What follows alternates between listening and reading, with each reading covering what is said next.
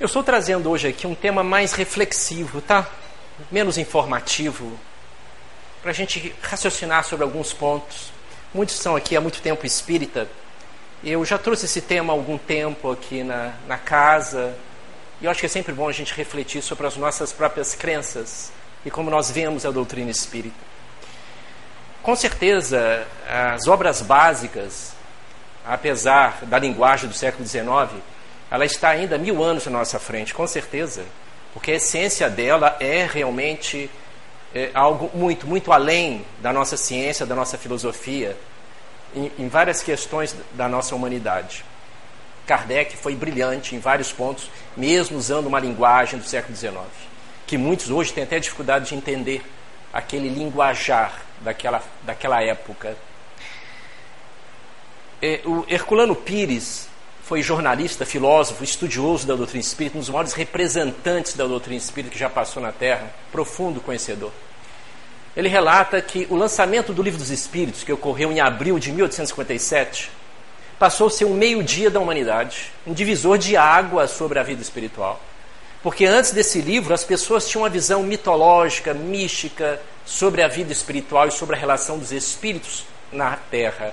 E depois do Livro dos Espíritos, a humanidade tem agora um compêndio, um tratado que permite as pessoas terem uma visão racional, lógica, coerente sobre o que é o espírito, o que é a vida espiritual, o que é a morte, sem a visão mitológica, sem a visão de crendices, de forma muito natural, demonstrando que o sobrenatural é um natural ainda não explicável.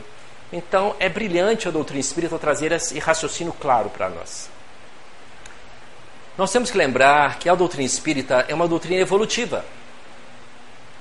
E realmente, Kardec disse isso em Obras Póstumas. Eu não estou deixando a última nem a primeira palavra sobre o plano espiritual. O tempo vai se encarregar de confirmar o que eu estou falando e ampliar esses conhecimentos. Kardec não teve tempo de realmente entrar em vários assuntos como nós temos hoje. E a doutrina espírita mostra esse caráter evolutivo dela constantemente. E Kardec, gente, ele fala isso em, várias, em vários livros dele, principalmente obras póstumas. Se eu falar algo que contraria a ciência, fique com a ciência. Ele fala isso duas ou três vezes em suas obras. Olha a coerência dessa mente deste missionário. Lembrando que o próprio Chico nos fala. O Emmanuel certa vez falou para o Chico: se eu falar algo que contrarie Kardec e Jesus, me esqueça, fique com Kardec e Jesus é a visão realmente bem coerente do missionário, do espírito que tem aquela visão muito mais além de casta, de ponto de vista, não se apegando aos seus pontos de vista. Bom, gente, mas nós temos as chamadas crenças. O que é crença aqui? É mais do que uma crença religiosa. Crença, do ponto de vista psicológico, é justamente é um conjunto de valores, de opiniões que você tem sobre você mesmo e sobre a vida, sobre o mundo. Essas crenças foram implantadas em nós, segundo os psicólogos, a neurociências, já intraútero. O que sua mãe e o que seu pai falavam ficava no seu subconsciente e ficou no nosso subconsciente. E principalmente na primeira infância. Então, muitas das crenças que nós temos hoje, como eu vejo o mundo, a vida, uma relação afetiva, a minha relação com dinheiro, com uma série de coisas, foi implantado primeiro na nossa primeira infância, o intraútero. Nós espíritas sabemos que as chamadas crenças começam lá atrás, de outras reencarnações, que trazemos de outras vidas, pontos de vista que temos sobre a vida e sobre nós mesmos. Exemplo, gente, tem pessoas que acham que nasceram para ser infelizes. Tudo na minha vida vai dar errado. Eu não presto, mesmo que ela não fale isso da boca para fora. Existe um, um núcleo de crença no seu subconsciente, está sempre lançando isso nela. Então ela acha que tudo que ela vai fazer não vai dar certo, ela não se sente merecedora. E outras pessoas são realmente mais corajosas, são aquelas que realmente vão superar limites. Mas onde é, por que, que o indivíduo é assim e o outro é assim? É as chamadas crenças. É a capacidade que o indivíduo tem de ver a si mesmo e o mundo, os fatos, os acontecimentos. Muitas vezes não é a nível consciente, gente, é subconsciente. O nosso subconsciente e as nossas crenças determinam os nossos comportamentos.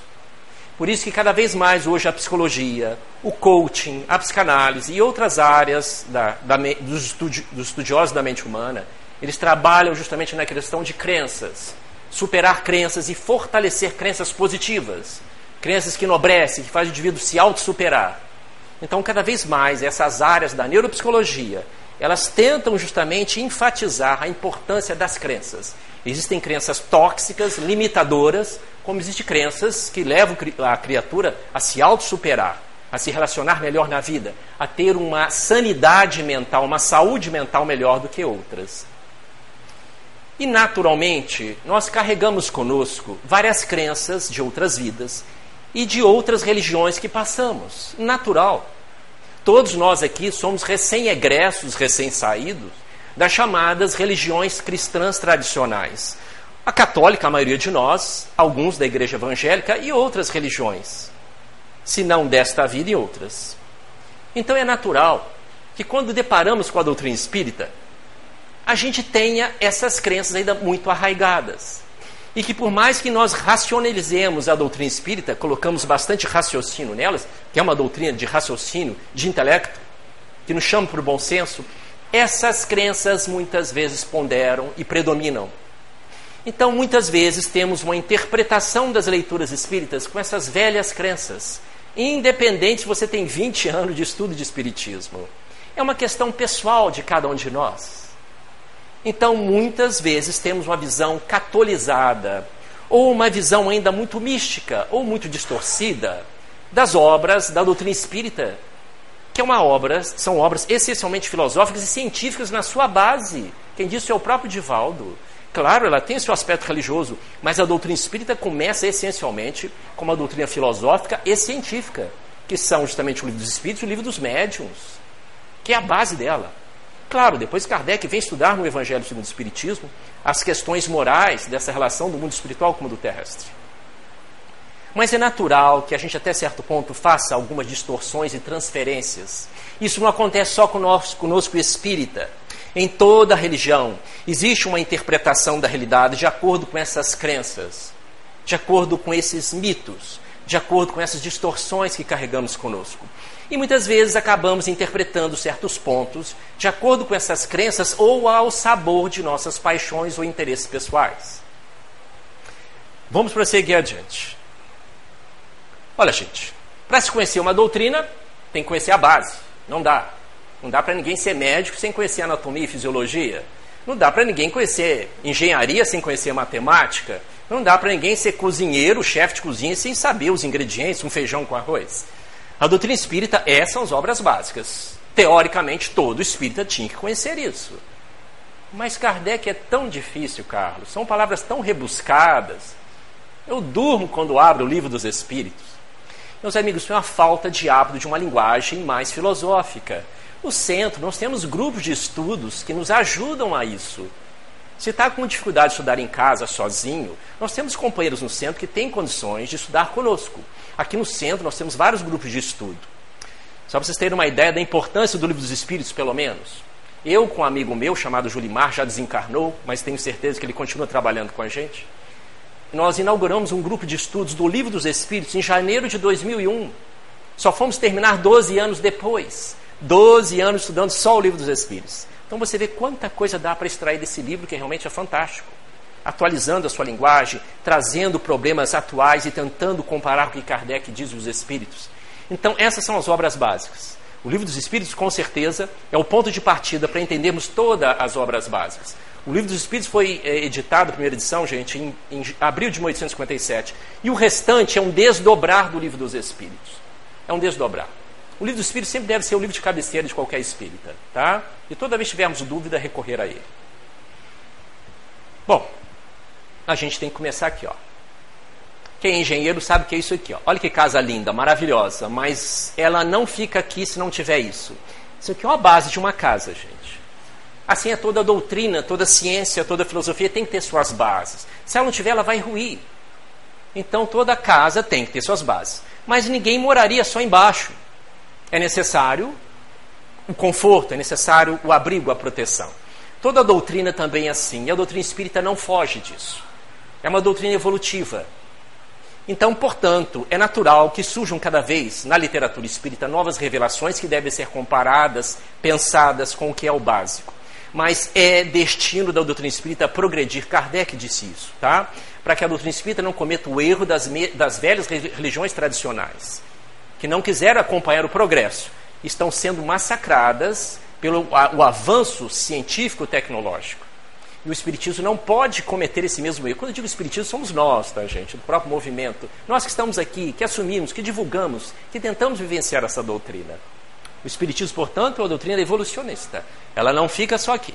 Ela tem justamente a construção dessa casa. E nós estamos constantemente elaborando isso. Bom, alguém poderia perguntar: peraí, Kardec estaria desatualizado, Carlos? Você falou com a linguagem do século XIX? Como eu disse, Kardec jamais estará desatualizado, porque a essência das suas obras está muito, mas muito tempo na nossa frente. Até hoje estamos querendo compreender o que os Espíritos estão dizendo entre linhas. Para começar, meus amigos, as obras básicas de Allan Kardec não é a nossa Bíblia, como os evangélicos e os católicos usam, com todo respeito, seus livros sagrados. Ou como os islâmicos utilizam justamente o seu livro sagrado. As obras básicas, como não está falando, é básico. Ali começa todo o nosso ensinamento. Nós, nós vamos buscar outros conhecimentos para haver um progresso, uma amplitude, uma, um aumento da nossa mente para entender cada vez mais a nossa vida e nós mesmos. Então, Kardec, embora tenha uma linguagem do século XIX, ele está muito bem atualizado. O que, que as pessoas precisam entender? Primeiro, ideias e crenças católicas positivistas que ocorreu na época. Temos que contextualizar isso. Vejam só, gente, a doutrina espírita, nas obras básicas, sofreu grande influência da cultura católica e positivista da época. Não temos como fugir disso. Assim como o próprio Chico, ele diz que eu acabei fazendo o espiritismo mineiro por causa da cultura do que ele viveu. Então, o que é o positivismo, gente? É uma filosofia, na época, inaugurada por Augusto Conte, que é conhecer as verdades tiradas da observação e da experiência dos fenômenos. Era justamente a observação dos fatos, Kardec se utilizou dela, mas o próprio Kardec, muito inteligente, ele sabia que a observação dos fatos era muito relativa, porque os nossos sentidos não são 100%. Vocês estão vendo a molécula de oxigênio aqui? Ninguém está vendo, mas fica sem ela cinco minutos, um minuto. As pessoas já vão começar a sentir mal. Você não está vendo as moléculas de oxigênio, mas elas existem. Então, a filosofia de Augusto Conte se baseava muito nos sentidos, na observação através do sentido, eles são completamente limitados. E Kardec, já na época, embora ele utilizasse o raciocínio do positivismo, ele já começava a demonstrar que há algo que iria muito mais do que isso. Nós não podemos nos basear somente nos nossos sentidos, na visão, na audição, no olfato, no tato, não. Precisamos muito mais do que isso. E hoje já está aí a física, a medicina e etc., com as aparelhagens, demonstrando um mundo, estados da matéria que a gente nem imaginava que os espíritos da verdade já falavam para o Kardec em 1857, que mais tarde começou a trazer uma comprovação através de Albert Einstein, que é fantástico, tá, gente? Para quem quiser aprofundar nesse tema sobre matéria e espírito, o que os espíritos disseram a Kardec, Einstein vem publicar mais tarde, mais ou menos uns 50, 80 anos depois. Essas ideias e crenças católicas positivistas, a gente estava na mente dos médiums. Muitos aqui às vezes falam assim: poxa, no Evangelho segundo o Espiritismo parece a frase, por exemplo, Deus castigará. Poxa, o Espiritismo fala que Deus não castiga. Claro, gente. Nós temos que contextualizar essas frases. Veja bem: os médios na época de Kardec, eles eram católicos. E tinham, portanto, uma influência, uma grande influência do positivismo. Olha como é que ocorre o fenômeno mediúnico, o que é interessante. As pessoas esquecem disso ou muitas não conhecem. Se um espírito vier através de mim, dar uma comunicação através de mim, ele não vai se manifestar 100%, não tem como. O médium sempre vai ser intérprete do espírito. Então o espírito vem através de mim. Eu vou vestir as ideias dele com as minhas palavras, com a minha cultura, com as minhas expressões. Sempre é assim, gente, sempre. Então nós não podemos exigir que o espírito manifeste 100%. Isso não existe no nosso planeta, nem no fenômeno de materialização espiritual. O que é materialização espiritual? Só para vocês terem ideia. O médico fica lá deitado, ele entra em transe e doa um, um, uma substância chamada ectoplasma para o espírito se materializar. Muitas pesquisas realizadas com materialização, principalmente a materialização de Kate King, Dr. William Crookes, para quem quiser pesquisar, o espírito materializado tinha traços do rosto da médium que doava o ectoplasma. Então, João, eu quero dizer o seguinte, deixar bem claro isso. Toda manifestação mediúnica tem tintas características do médium. Não existe fenômeno mediúnico sem cérebro do médium. Então o espírito sempre vai utilizar o conteúdo, as palavras, a cultura do médium nesse momento. Por exemplo, gente, imagina se Albert Einstein viesse dar a comunicação através de mim, de física quântica para vocês. Ele não ia conseguir nada, eu não estudo física quântica. Estão entendendo isso? Então é necessário que o médico conheça um pouco de física quântica para traduzir, decodificar isso. Imagine, por exemplo, Leonardo da Vinci fazer uma pintura através de mim. Eu não vou conseguir fazer nada, porque eu nunca pintei. Então, eu quero que vocês sempre entendam, isso é um fenômeno medido com todas as pessoas, gente, independente de crença ou não. O espírito, ele vai manifestar através do médium, e o médium vai vestir com as suas palavras, sua cultura, o pensamento do espírito. Isso é chamado fenômeno anímico. Portanto, todo fenômeno mediúnico tem traços anímicos, tintas do próprio médium. Assim é. Se você tocar um piano e tiver uma tecla desafinada, você só tem aquele piano para tocar. Toda vez que passar naquela tecla desafinada, vai sair aquele som. É o, piano, é o instrumento que você tem no momento, com as características e limitações dele. Assim é um fenômeno mediúnico. O que é muito bonito, por sinal, né, gente? Cada espírito manifesta através do médio, cada médio vai dar o seu colorido diferente. Por isso que muitas vezes você recebe uma comunicação com linguajar diferente. O mesmo espírito manifestando através de médios diferentes, com linguagens diferentes. E às vezes até descrições físicas diferentes. A mediunidade, gente, ela é muito influenciada pela cultura da pessoa. Isso está comprovado nos livros. Eu lembro de, um, de, de para quem quiser estudar mais profundamente, é Odilon Fernandes, as suas obras, Odilon Fernandes através da mediunidade de Carlos Bacelli. Nós estudamos na reunião mediúnica durante muitos anos Odilon Fernandes. E ele relata realmente que a mediunidade é nitidamente influenciada pela cultura. Tanto que nas igrejas evangélicas, o pastor e outros são médios. Mas o que, que eles descrevem? estou vendo o Espírito Santo o indivíduo cai no chão e está recebendo o que? O demônio. É a cultura deles. Então o médio, ele só registra, ele só capta aquilo que ele crê, aquilo que ele acha que é viável. Existem formas espirituais, existem estados espirituais, que se o médio não crê, ele não vai conseguir registrar aquilo, porque o próprio cérebro começa a rejeitar como algo incoerente. Por isso que muitas crenças religiosas, quando vê um espírito nobre se manifestando, um amigo espiritual, eles interpretam como sendo a Ave Maria ou o próprio Mestre Jesus. Porque está na crença daquele indivíduo daquela igreja que quem pode manifestar é só Maria e Jesus. Nenhum espírito que já morreu pode manifestar. Isso é crença. Então é a interpretação mediúnica, é a leitura mediúnica que ele faz. Nós, no centro, temos essas características também. Cada um vai ver e registrar de acordo com as suas aquisições intelectuais, as suas crenças, até as suas aquisições morais. Então, o médio, gente, ele faz essa leitura de acordo com essas influenciações. Portanto, os médios que auxiliaram Allan Kardec tiveram essas influenciações, é óbvio que sofreram isso. E nem por isso deixa de alterar ou adulterar a mensagem.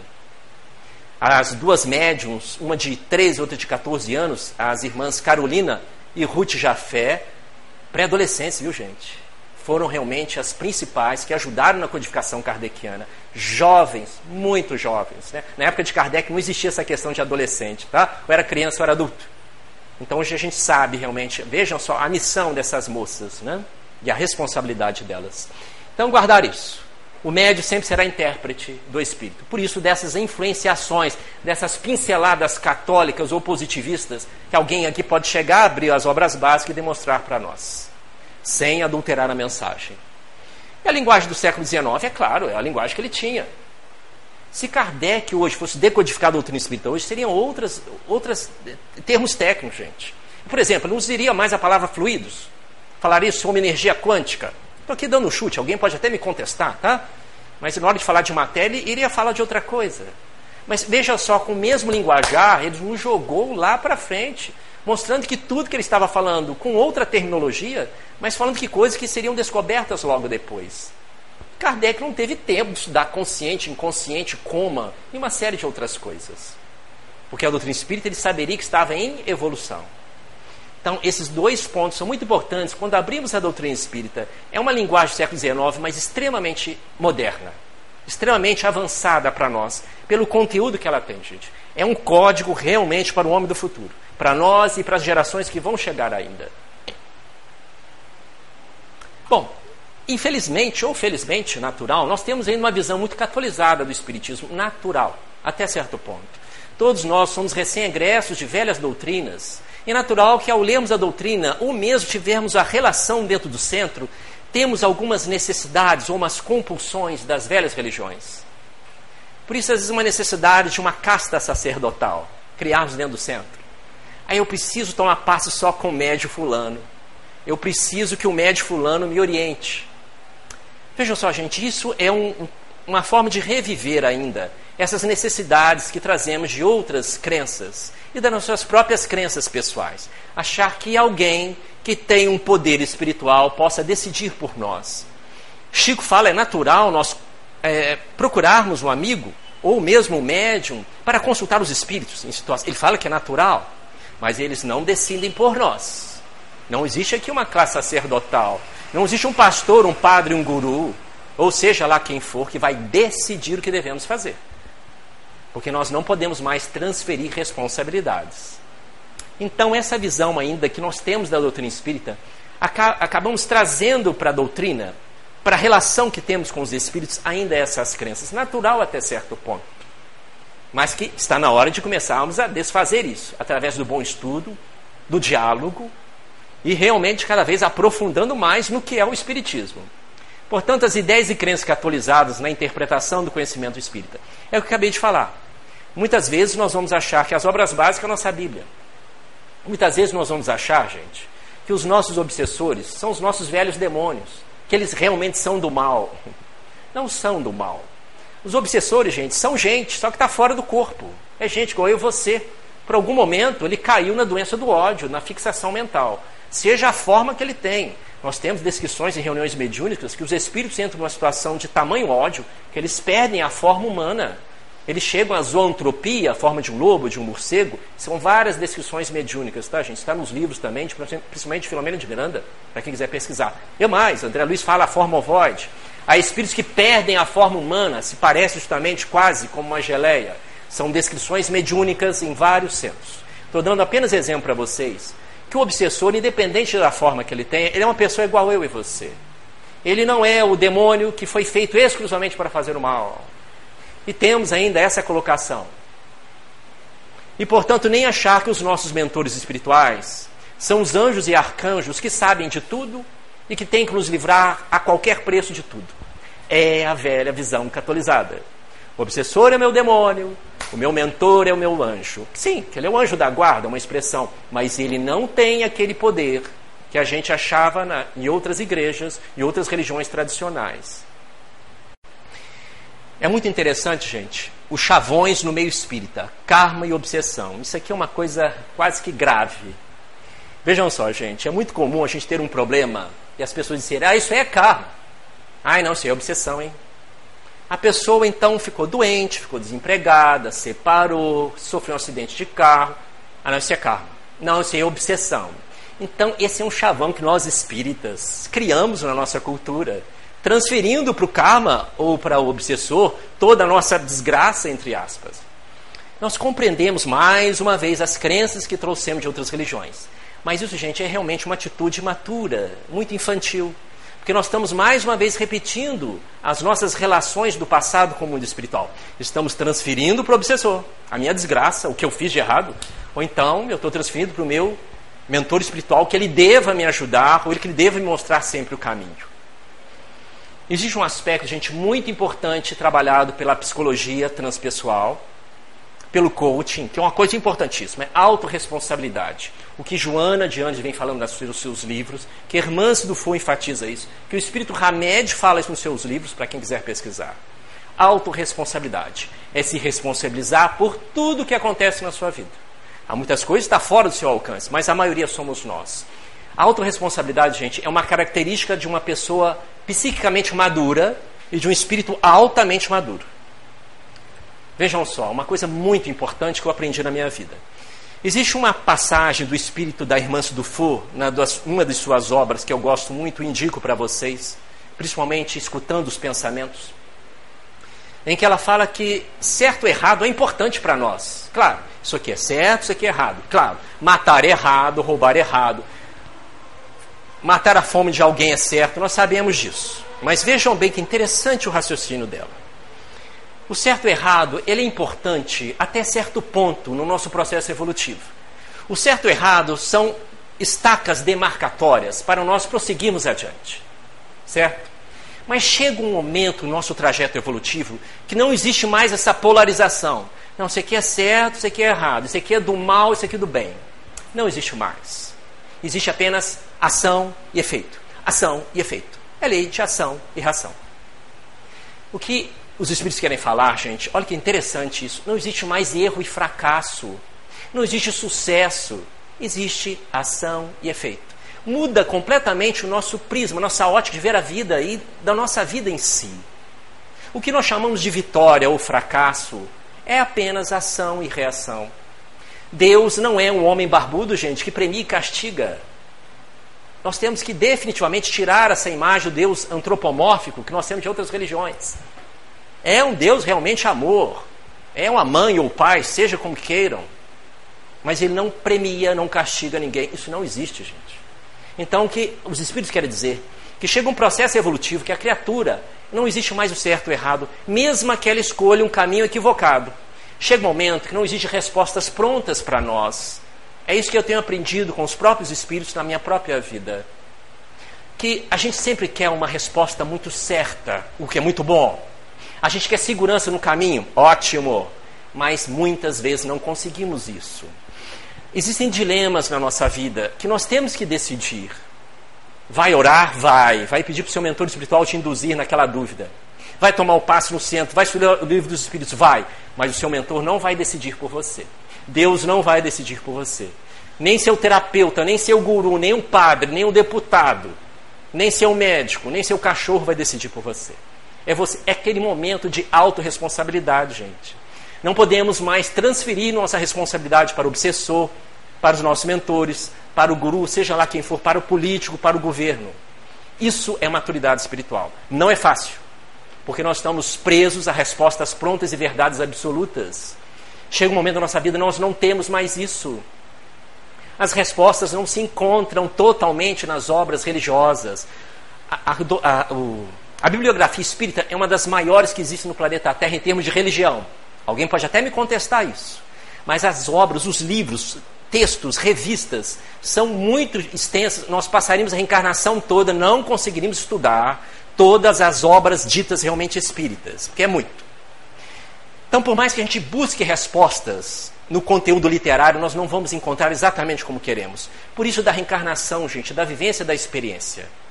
Então, certo ou errado, em alguns momentos, não dá para fazer essa dicotomia. Você vai ter que optar e escolher, mesmo escolhendo equivocado, e com a maturidade de colher os resultados. Olha que interessante, gente. Estamos saindo de uma fase de infância e de adolescência para a fase de adultidade. Eu fiz, vou colher os frutos do que eu fiz. De forma lúcida, sem autopunição, sem sentimento de baixa estima mas é apenas de forma madura. Eu não sou o culpado, eu sou responsável. Muda-se a ótica. Eu vou reparar os meus erros. Ou se for uma conquista, vou prosseguir. Então, gente, todos nós ainda fomos criados com essa ideia maniqueísta, extremo. Ah, esse indivíduo do mal, esse indivíduo do bem. Os filmes, os livros, os romances nos trazem isso, né? A própria mídia política aí nos, nos, joga isso na cabeça. Ah, esses indivíduos são do mal, esses são do bem. Não tem ninguém do mal, não tem ninguém do bem, gente. Todos nós somos espíritos em evolução. Não temos mais ter essa dicotomia na cabeça. Eu me lembro certa vez um amigo espiritual falando conosco que disse que meu filho, tudo é feito para o bem. Tudo que você pensar na face da terra é feito para o bem. Imagine uma faca. Você imaginou uma cozinha sem faca? Sim, não. Como é que a pessoa vai picotar os alimentos? Ela é feita para o bem. Você pegar uma faca para enfiar numa pessoa, é o mal. Imagina uma dinamite. É importante na engenharia para abrir estradas, para eh, demolir um prédio que demoraria muito tempo. Mas você pegar uma banana de dinamite para praticar terrorismo é uma coisa. Assim é tudo na vida, meu filho, dizendo para mim. Assim é o sexo, são as drogas. Assim justamente é o dinheiro, é o poder. Tudo é feito para o bem. Depende da aplicabilidade que se dá a ela. Então não podemos ter mais essa visão dicotomizada de demonizar alguma coisa ou angelizar alguma coisa. Todos nós somos em processo evolutivo, somos espíritos em construção. Isso é muito gostoso, nos faz nos encontrar conosco mesmo, cada um no seu ritmo evolutivo. Ah, mas eu faço isso, você não faz porque eu estou fazendo o que eu dou conta. Vou repetir o que eu disse. Parece irresponsabilidade, não é. Faça aquilo que você dá conta de fazer. Está difícil, peça ajuda. Vá no centro, vá. Está difícil ainda? Peça ajuda de um profissional da área mental. O que? Eu vou procurar psicólogo? Vai sim. Vamos procurar ajuda. Gente, nós não estamos mais na Idade Média. Se eu tenho um problema de encanamento na minha casa, eu não vou chamar um padre ou um médico. Eu vou chamar um encanador. Se eu estou com dor de dente, eu vou procurar um dentista. Se eu estou com problema com a lei, eu vou procurar um advogado. Se eu estou com problema com a psique, eu vou procurar quem? Eu vou procurar um psicólogo, um psiquiatra ou um médico, um profissional da área que você confie. Então, usar esse bom senso, pedir ajuda. Então, gente, não dá mais para utilizar as palavras karma e obsessão como transferência de responsabilidade. Nós temos autorresponsabilidade. A palavra karma não foi cunhada para Allan Kardec. Kardec não cita isso nenhuma vez, mas ele fala sobre a lei da reencarnação. Karma, gente, vem do sânscrito, dessa religião hindu que surgiu há 4 mil anos atrás, mais antiga do que o próprio Moisés. A palavra karma significa apenas ação. Ação. Quer dizer, você fez agora, vai colher depois. Essa ação pode ser negativa, do lado bom, ou algo negativo que você vai colher. Então, Karma significa apenas ação. O indivíduo diz, ah, fulano é meu karma. Karma não quer dizer justamente dor, gente, sofrimento. Karma é apenas uma ação que você vai fazer e já está fazendo. Eu certa vez li realmente um livro hindu falando o conceito de karma, eu achei interessante. Nesse livro, é, uma de uma filosofia hindu, ele fala que karma é você estar condenado a agir para sair dos próprios problemas. Olha que interessante. Karma é você estar condenado a agir para sair dos próprios problemas. Se não age, não tem ação, vai continuar sofrendo. E cada vez mais, gente, quem tem ação tem poder, e é agir. Vocês conhecem um monte de pessoas que são coniventes com sua própria vida. Ah, minha vida é assim mesmo, porque Deus quis. Ah, eu sou assim por causa dos meus pais. É por causa do governo, é por causa da crise. Eu sou assim porque eu estou doente. Aí vai. É uma transferência de responsabilidade. São as historinhas que a gente conta, tá? Para tentar justamente justificar a nossa conduta de esquiva, de mesmice da nossa vida, tentar justificar isso. Então, a criatura que tem ação, mesmo que ela cometa o erro, gente, a espiritualidade quer isso, quer que nós saiamos da situação cômoda que nós estamos. Faça, mesmo que tenha uma ação equivocada, faça. Os espíritos querem isso. Eu, certa vez na faculdade, um professor de psiquiatria disse comigo: Carlos, a pessoa está amando, odiando, está bem. Quando ela está indiferente, é uma desgraça. Pode chover. A maioria das pessoas estão assim, gente. As pessoas não olham nem nos nossos olhos, por mais que elas tentem viver a vida delas. Muitos de nós estamos vivendo como autômato, vivendo o dia a dia. Leva, vai levando. Deixa a vida me levar. Não tem nada bonito nisso, embora a poesia da música. É você que tem a ação de mudar a, sua vida. Em qualquer época, qualquer idade. É o que os Espíritos dizem. Essa é o karma, é a ação, é o karma. O karma não é negativo, o karma não é tragédia, o karma não é dor. O karma se fecha com felicidade, com trabalho. É assim que se fecha um ciclo kármico. É através da ação. E sempre é momento de reiniciar a vida. Joana de Anjos fala isso. As pessoas cantam Adeus Ano Velho, Feliz Ano Novo. Ela fala que essa música é errada. A gente tem que cantar. Adeus dia velho, feliz dia novo. Todos os dias nós temos a chance de reiniciar, recomeçar, refazer, reprogramar nossa vida. Por isso, todos os dias. Isso é extremamente consolador. Todos nós, gente, precisamos de marcos, né? É nosso aniversário, eu vou começar a fazer uma dieta. No início do ano eu vou começar a fazer aquele cursinho de inglês, né? Sempre assim. É, é, isso é uma necessidade humana psicológica nossa, mas esses planos têm que ser todos os dias. Hoje eu vou recomeçar. Como se fosse o AA, os alcoólicos anônimos. Mais um dia, hoje eu vou conseguir. E trabalhar assim, um dia por vez. Viver um dia por vez mesmo. A cada dia basta o seu mal, a cada dia basta os seus cuidados. Jesus já falava isso. Homens de pouca fé. Todos nós estamos vivendo no passado, sintomas de depressão, ou vivendo no futuro, sintomas de ansiedade esquecemos do agora. Por isso chama presente, né? É um grande presente estar aqui agora. Então, outro exercício é focar no que estamos vivendo. Aproveitar esse momento. Então, gente, karma e obsessão são fugas psicológicas para explicarmos as nossas situações. Tá? A desgraça, a tragédia, o erro, que a gente classifica como erro. Está aqui, novamente falando, olha. Algumas pessoas têm essa ideia no movimento espírita. Sofrer para evoluir, pagar dívida de outra reencarnação. Meus amigos, é óbvio, é óbvio que todos nós estamos reencarnados aqui para evoluir. Infelizmente, chega um ponto que a dor bate à nossa porta. Nós interpretamos como dor, óbvio. Mas do ponto de vista espiritual, difícil falar isso e pensar nisso. Mas é realmente uma mola propulsora para o nosso progresso evolutivo. A dor, se não é bem aproveitada, ela passa realmente a estagnar a criatura. Mas nós não nascemos para sofrer, gente. Ninguém reencarnou para ficar sofrendo para depurar. É a chamada síndrome do plano espiritual. Eu vou sofrer bastante na terra, no plano espiritual, e eu vou chegar feliz.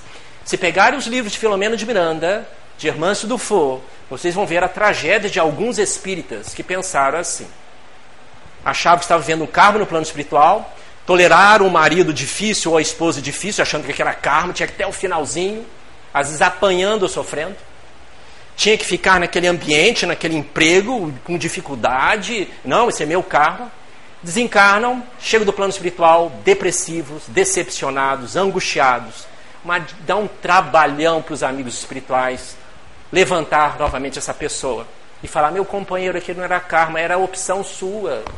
É você que estava naquela condição para explicar, para não sair justamente daquela posição cômoda que você estava. Faltou a ação, faltou o karma da ação. Então, isso é, é situação muito importante para nós, não fazer a síndrome do plano espiritual. Você infeliz aqui para ser feliz do outro lado.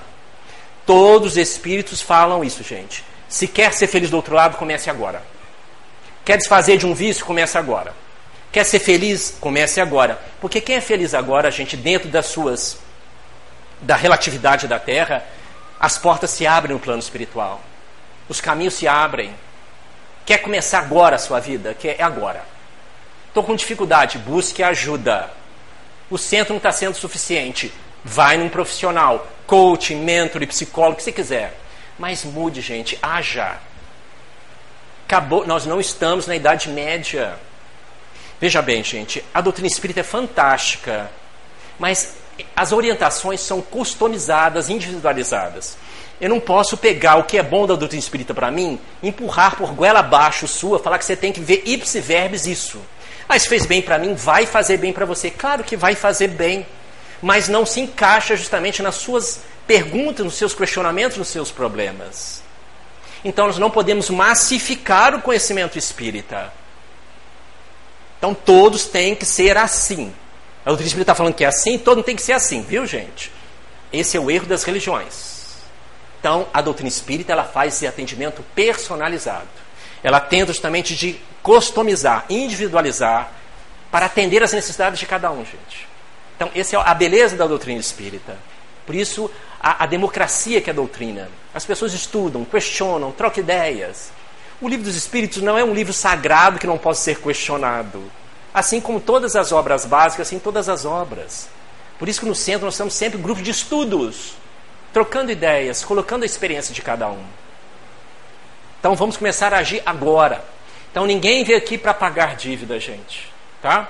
Nós viemos justamente para nos educarmos, ser pessoas melhores, espíritos que superam seus limites. É por isso que nós estamos aqui. Cada um no seu ritmo evolutivo, cada um dando ou fazendo o que pode. Eu lembro do Raul Teixeira falando que faça caridade, companheiro, ajude sim, mas não fica dando show de angelitude, não. Faça aquilo que está no seu alcance. Não queira trazer um estereótipo de uma pessoa perfeita, de um Paulo de Tarso, que a gente se apaixona pelo livro dele, né? Bonito, muito bonito. De uma Lívia, de há dois mil anos. Que mulher, claro mas passa a ser uma visão idealizada, gente. A gente tem que estar com os pés no chão e aceitar como somos no nosso ritmo evolutivo. Eles são horizontes para nós, com certeza.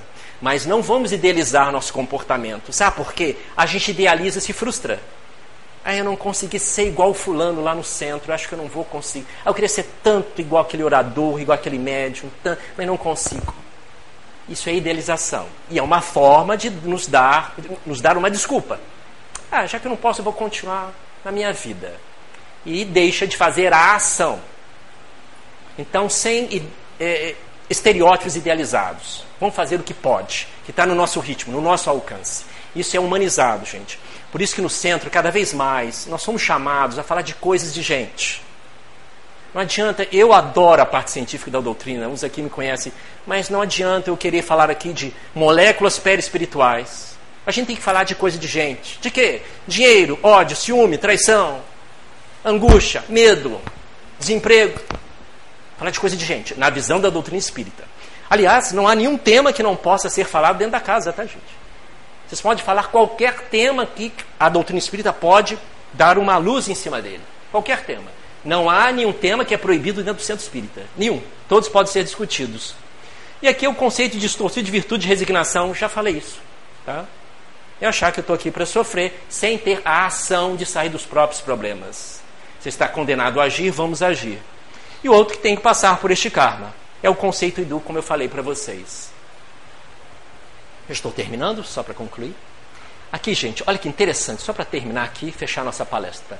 Olha a questão 920 do Livro dos Espíritos. Eu peço licença para ler, tá? Olha que Kardec pergunta: pode o homem gozar de completa felicidade? Olha que Kardec pergunta. Para, olha. Kardec está perguntando completa. Eu quero saber se alguém pode ser 100% feliz na Terra. 100%, nem meia boca, não. Olha o que o Espírito da Verdade responde.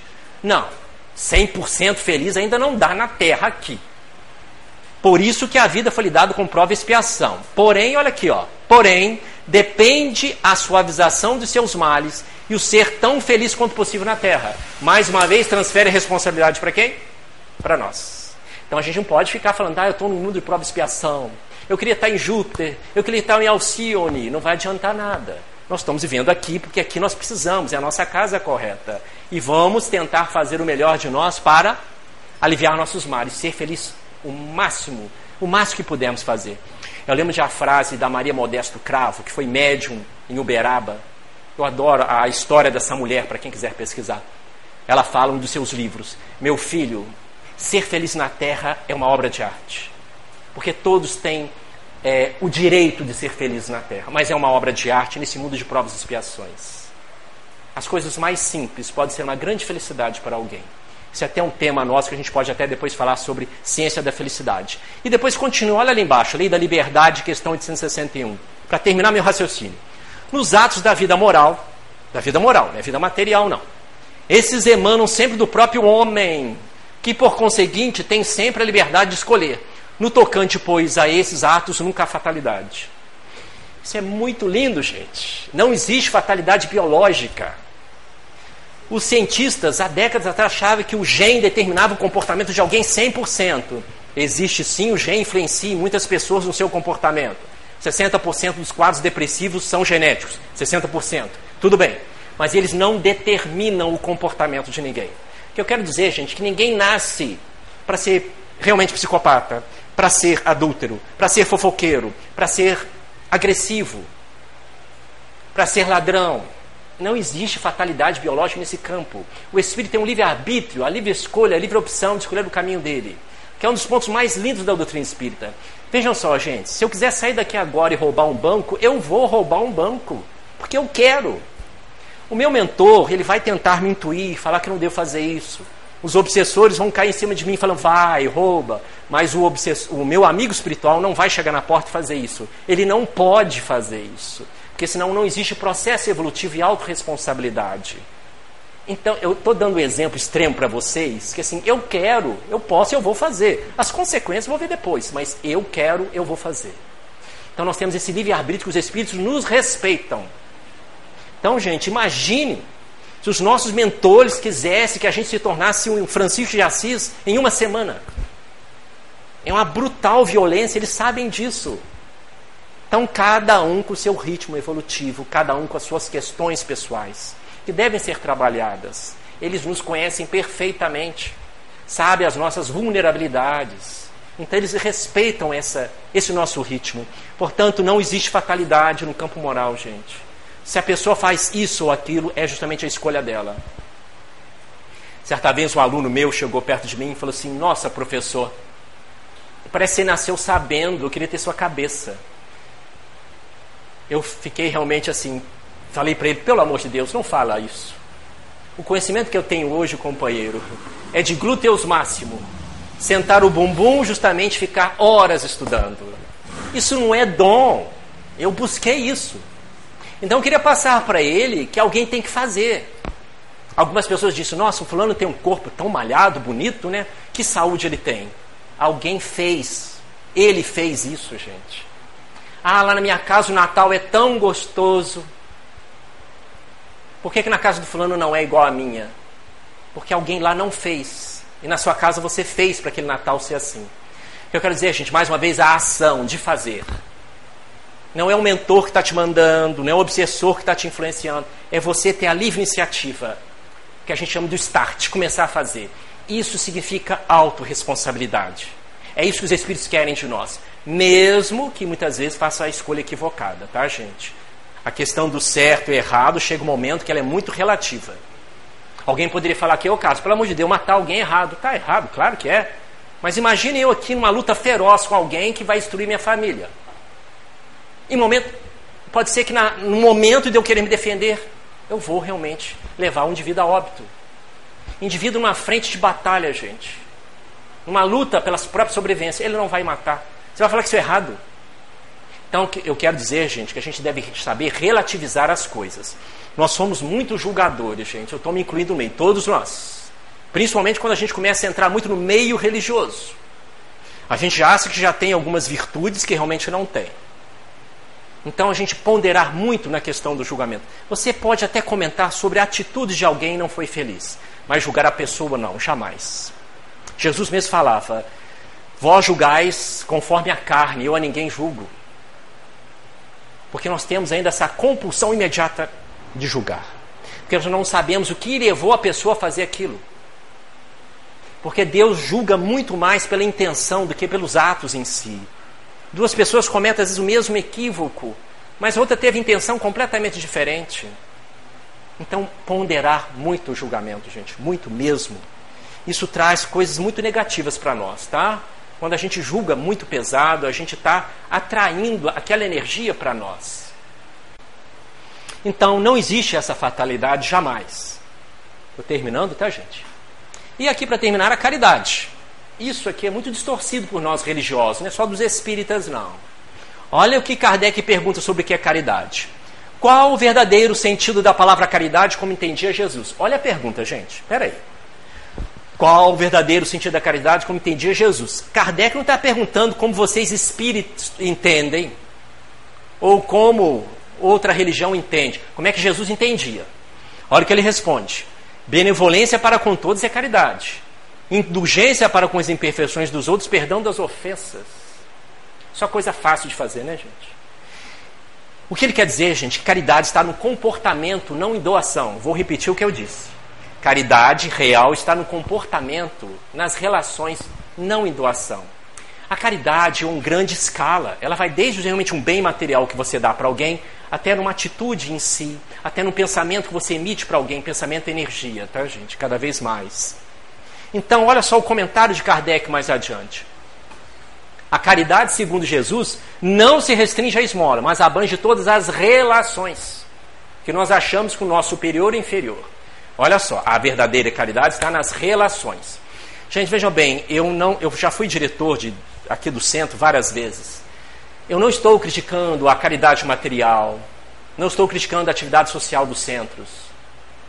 Mas existem grupos que fazem atividades sociais muito melhor do que os núcleos religiosos, muito mais eficiente. O trabalho é maravilhoso, mas não tem esse trabalho de relação. O que, que eu quero dizer? Eu posso fazer um trabalho de assistência social Pode. Eu posso fazer esse trabalho de assistência social irritado. Eu posso fazer de forma estúpida. Posso. Vai ser o trabalho? Vai. Mas esse meu comportamento estúpido, estúpido, esse meu comportamento moralmente não aceitável, eu não consigo manter com o dia a dia das pessoas. Com a esposa, com o marido, com os filhos, no trabalho, no ônibus, na fi... Isso que é a caridade real.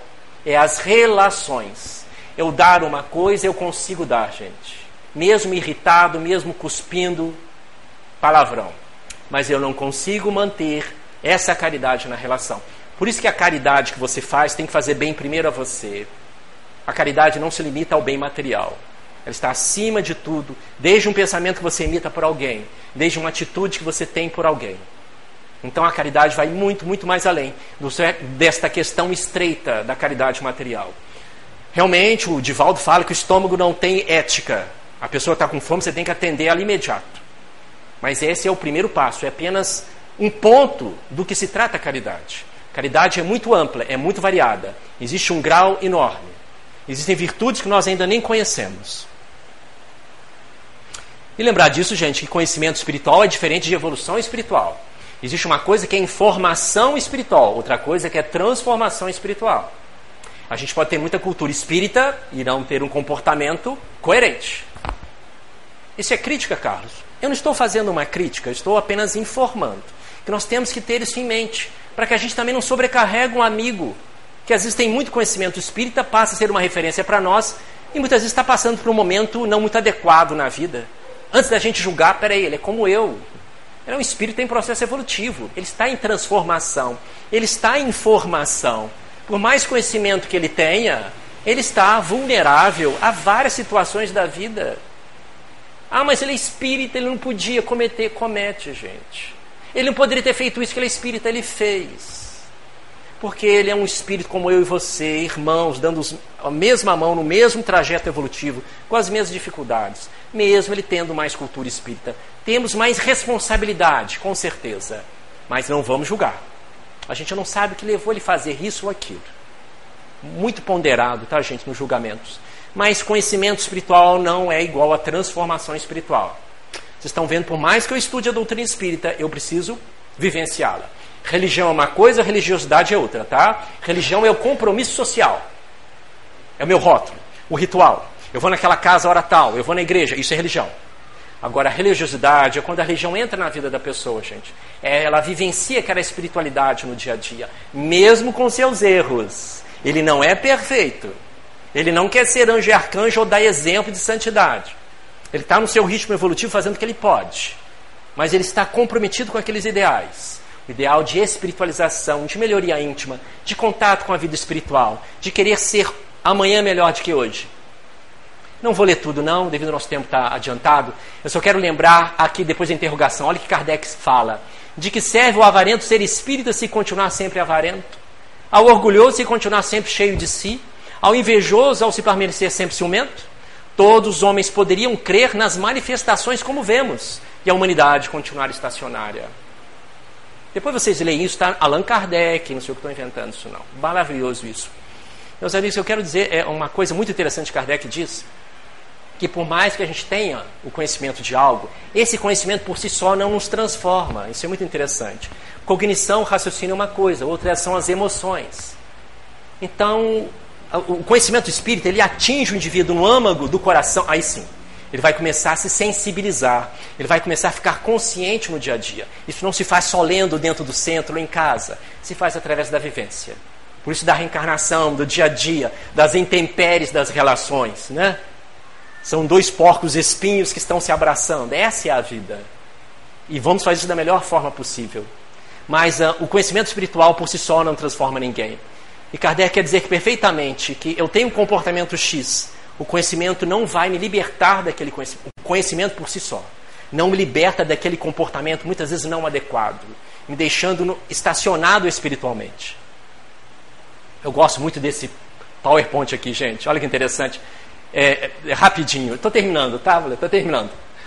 É, isso aqui é uma propaganda que foi feita no Rio Grande do Sul. É o seguinte: no Rio Grande do Sul existem os movimentos materialistas ou agnósticos, que não creem em Deus, são materialistas. Então, eles eram muito criticados, como são, pelos chamados evangélicos. Não estou criticando os evangélicos, tá, gente? Estou contando uma situação que aconteceu no Rio Grande do Sul alguns anos atrás. Então, os evangélicos criticavam eles por não acreditarem em Deus, que eles eram dos demônios, né? não acreditam em Deus.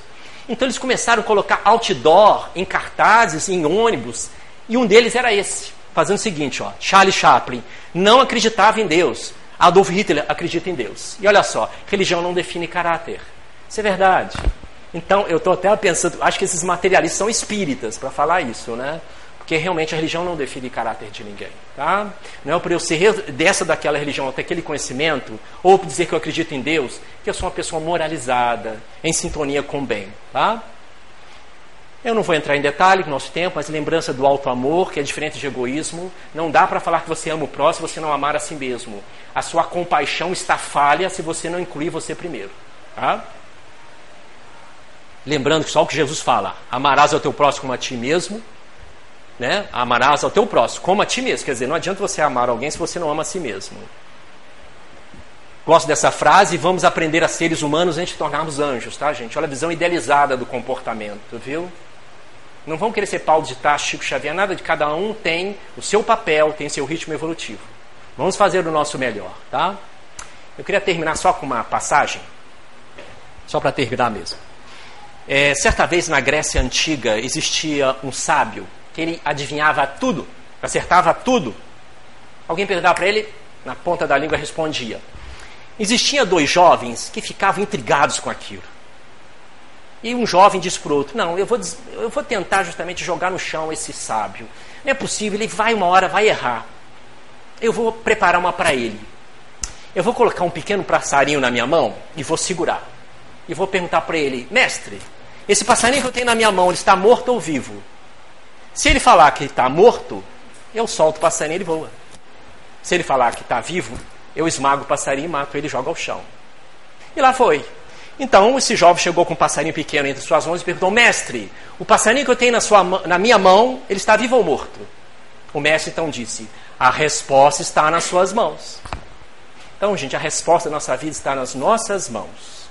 O nosso destino depende muito mais de nós do que de Deus e dos nossos mentores. Vou repetir o que eu disse. O nosso destino, o nosso futuro depende muito mais de nós do que Deus e dos nossos mentores espirituais.